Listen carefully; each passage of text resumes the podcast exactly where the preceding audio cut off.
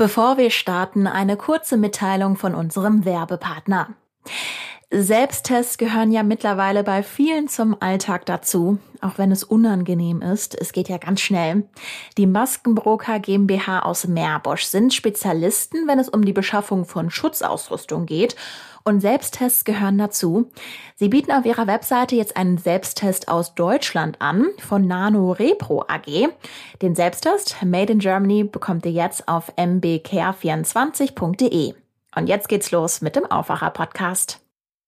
Bei den Lehrern ist es so, dass die auch sagen, man muss jetzt mal gucken, wie das weitergeht. Äh, das dürfe jetzt nicht eine zusätzliche Belastung werden für das Schulpersonal. Man dürfe jetzt nicht da, dahin kommen, dass man so eine quasi 24 Stunden Rufbereitschaft bei den Lehrern erwarten könne. Seit gestern gibt es an Grund- und Förderschulen die sogenannten Lolli-Tests. Wie der erste Tag der neuen Testmethode an den Schulen angelaufen ist und welche Vor- und Nachteile diese Tests mit sich bringen, das erfahrt ihr gleich im Aufwacher. Ich bin Julia Marquez Käse. Hi. Bonn Aufwacher. News aus Bonn und der Region, NRW und dem Rest der Welt. Und wir beginnen wie immer mit den Nachrichten aus Bonn und der Region. Das Rheinufer in Bonn wird künftig zwischen Opernhaus und Zweiter Fährgasse für den Durchgangsverkehr gesperrt. Das hat die Ratskoalition aus Grünen, SPD, Linken und Volt im Hauptausschuss durchgesetzt. Die Verwaltung schlug zuvor vor, Autos ab der Rheingasse nur noch Richtung Süden fahren zu lassen. Doch die Koalition machte das nicht mit. Sie beschloss, dass zwischen Rheingasse und Zweiter Fährgasse nur noch Sonderverkehre wie Lieferfahrzeuge, Anlieger und Taxen im Schritttempo erlaubt sein sollen. Hintergrund des Beschlusses ist ein Wettbewerb der Stadt zur Gestaltung einer neuen Rheinuferpromenade von der zweiten Fährgasse bis zum Rosental. Die Stadt soll ähnlich wie in Köln oder Remagen besser mit dem Fluss verbunden werden. Der Uferbereich soll zudem attraktiver für Spaziergänger und Radfahrer werden. Durch die Sperrung des Verkehrs könne das gesamte Rheinufer niveaugleich umgestaltet werden, um eine hohe Aufenthaltsqualität zu bieten, sagt die Koalition. CDU, FDP und der Bürgerbund Bonn stimmten dagegen und warnten vor drohenden Staus. Die Opposition teilt zwar das Ziel, die Aufenthaltsqualität zu erhöhen, hält das Rheinufer aber für eine wichtige Ausweichstrecke, wenn es auf der Adenauer Allee staut. Seit 20 Jahren ist das Labyrinth in der Rheinaue in Bonn fest etabliert. Nun droht dem Labyrinth das aus. Grund ist der Denkmalschutz, unter dem die Rheinaue seit 2017 steht. Dies hat gravierende Folgen für Open-Air-Veranstaltungen. Weil seit 2017 die obere Denkmalbehörde in Köln für die Rheinaue zuständig ist, müssen sämtliche Veranstaltungen mit der oberen Denkmalaufsicht vorher abgestimmt werden. Dazu zählen neue, aber auch bisherige Veranstaltungen. Bisherige Veranstaltungen Sammlungen stehen zwar unter Bestandsschutz, doch ob das wirklich auch für die Zukunft so sein wird, ist fraglich. Ein Beispiel, das Labyrinth soll nur noch ausnahmsweise in diesem Jahr stattfinden. Rolf Rau ist Vorsitzender des gemeinnützigen Vereins Freies Förderwerk, der das Labyrinth betreibt. Der Betreiber verhandelt wegen der möglichen Absage bereits mit anderen Städten. Er will sich jedoch noch nicht geschlagen geben und hofft, das Labyrinth weiter in Bonn aufbauen zu können. Endgültig besiegelt ist das Aus für die Bonner Rheinaue noch nicht nicht. Die Bezirksregierung Köln erklärt, dass noch Klärungsbedarf besteht, ob es 2022 wieder aufgebaut werden darf.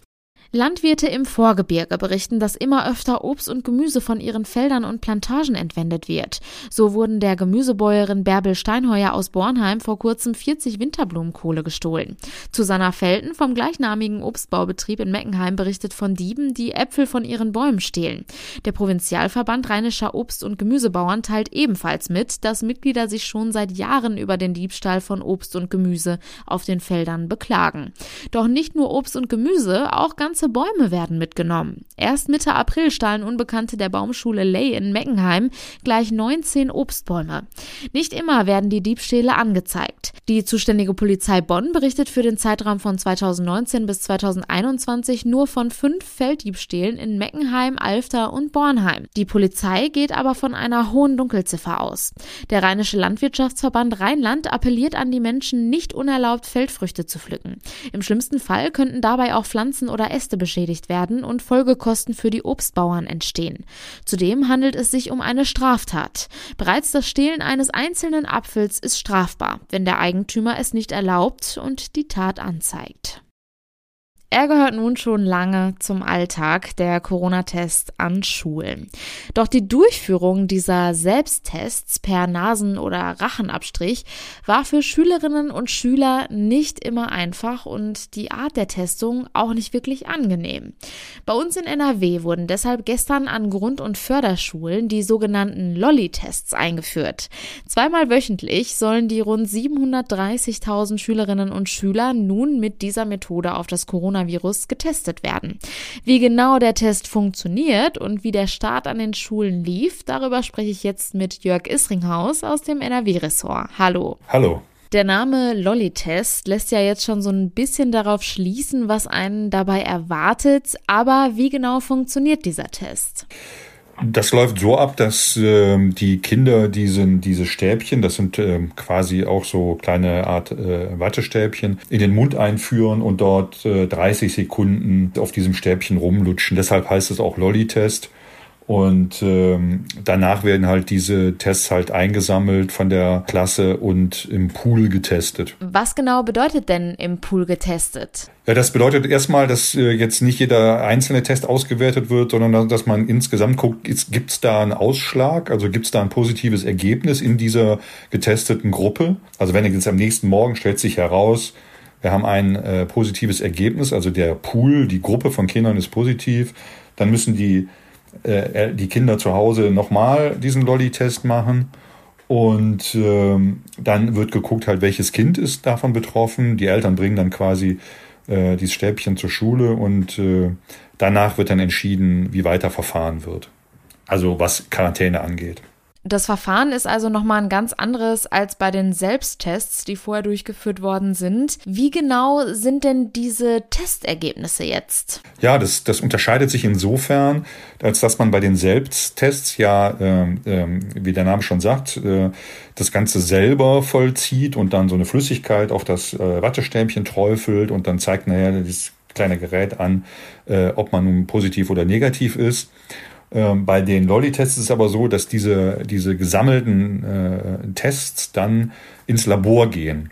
Und äh, dort wird ein sogenannter PCR-Test äh, dann gemacht. Das heißt, das Labor vollzieht diesen Test. Das Ergebnis ist dann äh, wesentlich genauer natürlich, als äh, wenn man einen Selbsttest macht. Wie ist denn so die erste Resonanz nach der Einführung dieser neuen Methode mit den Lolli-Tests? Also kann man sagen, dass der Schulalltag dadurch vielleicht sogar so ein bisschen stressfreier werden könnte? Also die Resonanz ist eigentlich relativ gut. Man hört von vereinzelten Lieferschwierigkeiten in einzelnen Schulen.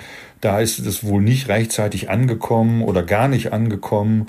Dann äh, habe ich gehört, dass es ähm, bei einigen ähm, das Material nicht da war, damit man den Eltern einen zweiten oder den Kindern einen zweiten Lolli-Test mit nach Hause gibt, damit sie das eventuell das Ergebnis dann halt nochmal überprüfen können. Das hat wohl auch nicht immer so funktioniert. Aber im Großen und Ganzen ist die Resonanz eigentlich positiv. Äh, in der überwiegenden Mehrheit der Fälle hat das alles äh, relativ reibungslos funktioniert. Was sagen denn Eltern und Lehrkräfte zu dieser neuen Testmethode? Also auch äh, von der Seite hört man eigentlich erstmal äh, grundsätzlich viel Positives. Bei ähm, den Lehrern ist es so, dass die auch sagen, man muss jetzt mal gucken, wie das weitergeht. Äh, das dürfe jetzt also nicht, eine zusätzliche Belastung werden für das Schulpersonal. Man dürfe jetzt nicht da, dahin kommen, dass man so eine quasi 24 Stunden Rufbereitschaft bei den Lehrern erwarten könne. Also weil ja diese Tests werden ja innerhalb von 24 Stunden ausgewertet. Das muss man sehen, denn die Belastung wäre ohnehin schon sehr hoch hoch und die sagen, es muss, muss halt sehen, ob das jetzt auch mit den, mit den Lieferungen alles so weiter funktioniert.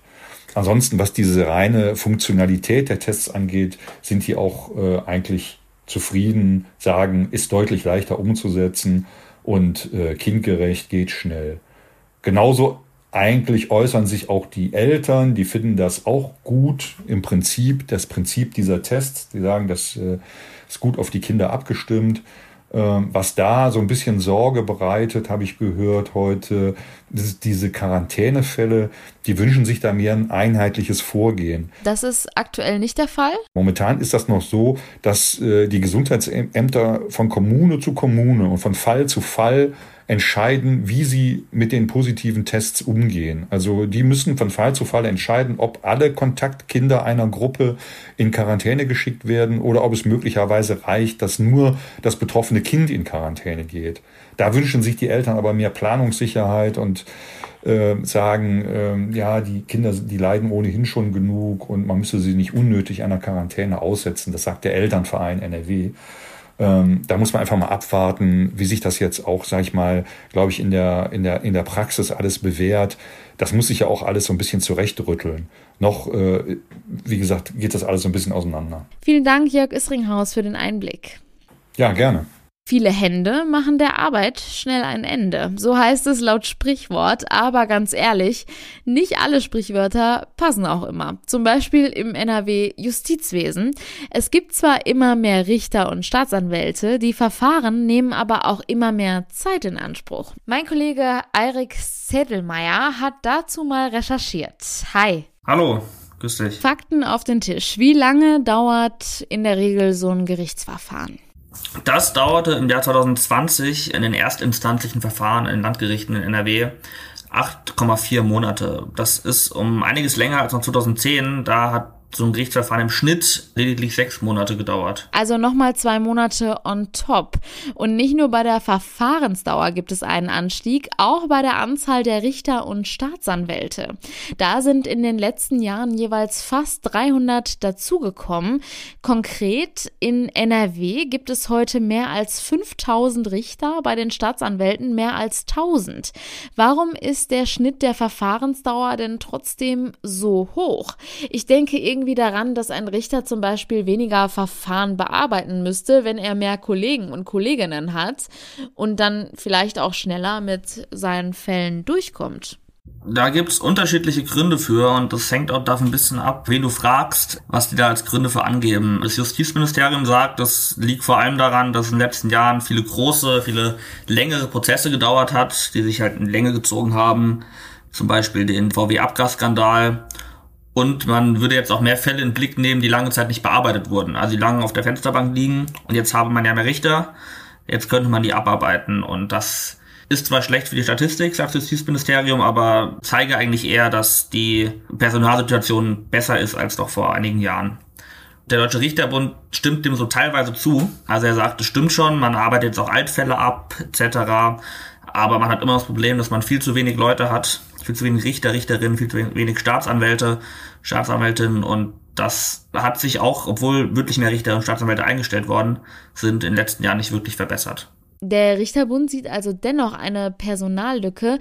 Wollen wir mehr Richter, muss man natürlich gucken, dass sich auch mehr Jura-Absolventen für diesen Beruf entscheiden. Ja, vielleicht kommen wir da auch erstmal zu den Zahlen. Es ist so, dass es in den letzten Jahren tatsächlich wieder mehr Menschen gab, die ein Top-Jurastudium haben und sich dann für einen Beruf in der ordentlichen Gerichtsbarkeit entschieden haben. Von 61 Prozent im Jahr 2016 auf jetzt 82 Prozent im Jahr 2020.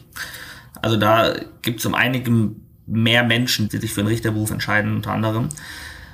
Und jetzt zu der Bezahlung. Die niedrigste Besoldungsstufe ist Besoldungsstufe 1, da verdient man 4.400 Euro monatlich.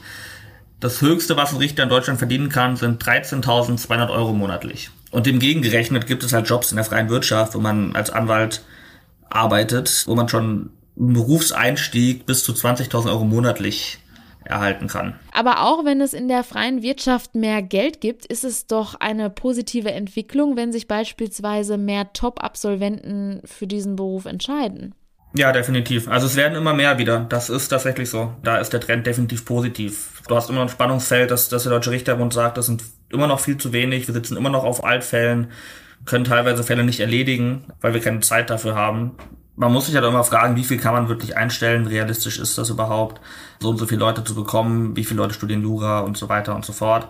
Nachdem in den letzten Jahren da wirklich sich nicht so viel getan hat, ist es inzwischen schon so, dass da sich mehr tut in Sachen Richtereinstellungen in Nordrhein-Westfalen und in Deutschland. Die Frage ist halt, ob das genug ist. Und es gibt ja immer noch viele Menschen, der GDP-Vorsitzende in NRW, die trotzdem sagen, wir haben, das ist eine Gefahr für den Rechtsstaat, dass wir immer noch zu wenige Richter haben, weil wir teilweise Fälle nicht erledigen können, weil es teilweise viel zu lang dauert, dass sich Zeugen nicht erinnern können, was vor zwei Jahren jetzt war, wenn die im Zeugenstand sitzen. Ja. Die GdP, das ist die Gewerkschaft der Polizei und die kritisiert also auch einen Personenmangel. Zusammengefasst, es gibt also mehr Richter in NRW, aber vor den Landgerichten in NRW gibt es etwa auch längere Prozesse. Eirik Sendelmeier mit den Infos. Vielen Dank. Dankeschön, ebenso. Kommen wir nun zu den Themen, nach denen ihr heute auch noch Ausschau halten könnt. Kommunen im jetzigen Braunkohlegebiet im Rheinland wollen eine bundesweite Wasserstoffmodellregion werden. Ziel der Kooperation sei es unter anderem neue Arbeitsplätze und Wertschöpfung vor Ort zu schaffen, teilte die Industrie- und Handelskammer Aachen mit. Geplant sei eine Bewerbung um Förderung als Modellregion beim Bundesverkehrsministerium. In Bielefeld beginnt heute der Mordprozess gegen einen 48-Jährigen, der seine Schwägerin getötet haben soll. Die 33-Jährige habe den aufgebrachten Schwager in der Wohnung in Löhne nahe Bielefeld beruhigen wollen, doch der zog laut Anklage eine Waffe und tötete sie im Dezember 2020 mit einem Schuss in die Brust. Die Staatsanwaltschaft gehe davon aus, dass der Angeklagte eigentlich vorgehabt hatte, seine Ehefrau zu töten. Wer beim regelmäßigen Bus- und Bahnfahren die Corona-Regeln einhält, hat kein höheres Corona-Infektionsrisiko als andere Pendler. Das geht aus einer Studie des Forschungsinstituts Charité Research Organization hervor. Verglichen wurde das Ansteckungsrisiko von Fahrgästen in Bus und Bahn mit Pendlern, die das Auto, Rad oder Motorrad nutzen. Bund und Länder haben gestern die Priorisierung des Corona-Impfstoffs von Johnson Johnson aufgehoben. Ab sofort darf sich jeder unter 60 nach vorheriger medizinischer Absprache mit dem Vakzin von Haus- und Betriebsärzten impfen lassen. Regelhaft eingesetzt werden soll der Impfstoff aber erst bei Personen ab 60 Jahren. Bisher sind aber erst 20.000 Impfungen damit in Deutschland erfasst. Bis Ende Juli werden aber 10 Millionen Impfdosen des Herstellers erwartet. Das teilte Gesundheitsminister Jens Spahn mit. Das Grimme-Institut gibt heute bekannt, welche Fernsehproduktionen in diesem Jahr eine der begehrten Grimme-Preise erhalten. Sie werden in den Kategorien Fiktion, Information und Kultur, Unterhaltung sowie Kinder und Jugend vergeben. Die Preise für herausragende TV-Produktionen sollen am 27. August zum 57. Mal verliehen werden.